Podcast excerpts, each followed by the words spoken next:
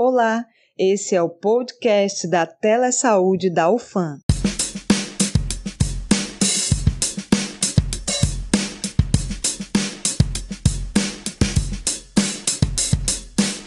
Conforme o que foi apresentado no primeiro episódio, nós da Telesaúde UFAM disponibilizamos por meio de ferramentas digitais todas as informações sobre o novo coronavírus. No episódio de hoje, trazemos o Telegram, no qual fizemos um recorte das dúvidas mais comuns das pessoas que nos procuraram durante esse período. Trazemos então uma visão geral do novo coronavírus por meio dessas dúvidas, que serão divididas em tópicos tais como sintomas, atendimento, infecção e reinfecção, sequelas e testes. Para preservar a identidade das pessoas, adotamos a denominação participante A, B, C, D e E. Com relação a sintomas, tem sido bastante comum que pessoas que já apresentam algum problema respiratório, alergias, etc., e passam por constantes desconfortos respiratórios confundam os sintomas recorrentes desses problemas com sintomas mais comuns do coronavírus. Parece muito com a confusão que as pessoas fazem entre gripe e resfriado, por exemplo. No Telegram, um rapaz que chamaremos de participante A fez o seguinte relato: Boa tarde, estou sentindo uma falta de ar e meus batimentos cardíacos estão acelerados. Alguns dias atrás estava com coriza também, porém tenho rinite alérgica, então a coriza não era gripe. Devo procurar atendimento médico de acordo com esses sintomas iniciais? Essa realmente é uma dúvida bastante comum e as pessoas têm feito essa confusão com sintomas da Covid-19. Foi perguntado a esse participante se ele alguma vez apresentou febre durante esses desconfortos. Não obtendo a resposta, dissemos a ele então que, em caso de febre persistente, associado a sintomas relatados, que procurasse por assistência médica em uma unidade de atendimento. Como não há um remédio específico, recomenda-se o tratamento sintomático para aliviar as queixas leves iniciais. A próxima dúvida foi relacionada a atendimento. O participante B perguntou: Onde posso fazer teste para a Covid-19 de graça?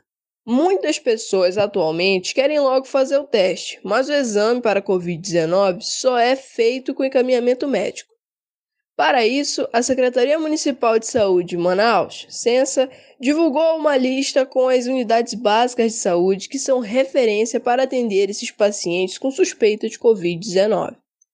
Segue aqui a versão mais atual, desde 4 de julho, desses locais por zona, de acordo com a Censa Manaus. Na Zona Norte, UBS Alguinhas Gadelha, UBS Salve Belota e a UBS Balbina Mestrinho.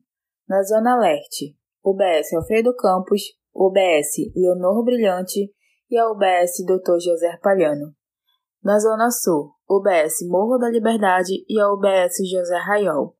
Na Zona Oeste, UBS Leonor de Freitas e a UBS Deodato de Miranda Leão.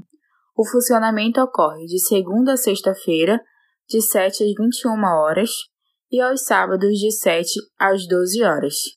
A UBS com horário alternativo para atendimento da Covid-19 é a Clínica da Família Carmen Nicolau, de segunda a sexta-feira, de 7 às 19 horas, e aos sábados e domingos e feriados, de 8 às 18 horas. A participante C nos perguntou sobre uma possível reinfecção. Ela fez o seguinte relato: Boa noite. Existe a possibilidade de quem já foi infectado ser infectado de novo?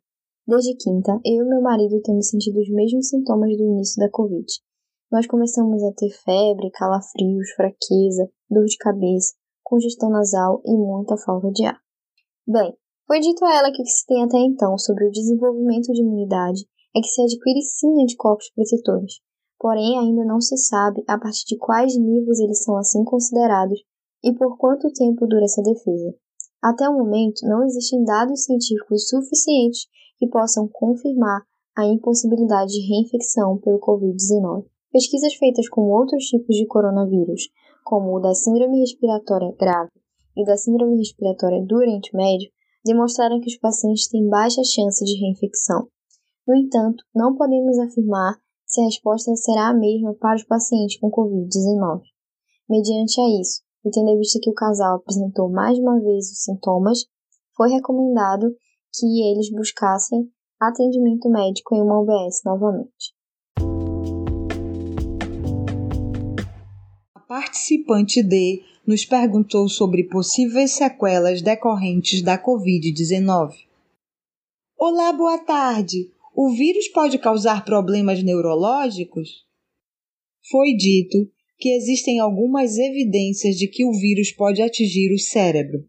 Como muitas infecções virais, o coronavírus pode atacar em longo prazo outros sistemas além do respiratório, como o sistema nervoso central, causando problemas neurológicos graves a médio e longo prazo.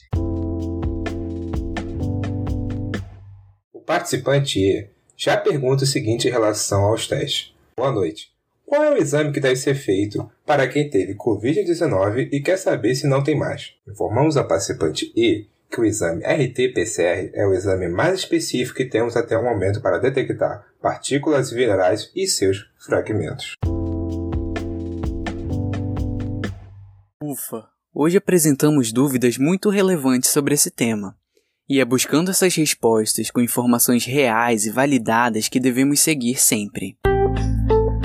Se você ficou interessado no conteúdo trazido, não deixe de conferir o nosso próximo episódio. Nele, iremos destacar a expansão das fake news que se transformou em uma enxurrada frente ao período atual. Pois, assim como há informações relevantes, há o perigo oferecido pelo compartilhamento de notícias falsas. Então fiquem ligados e até a próxima!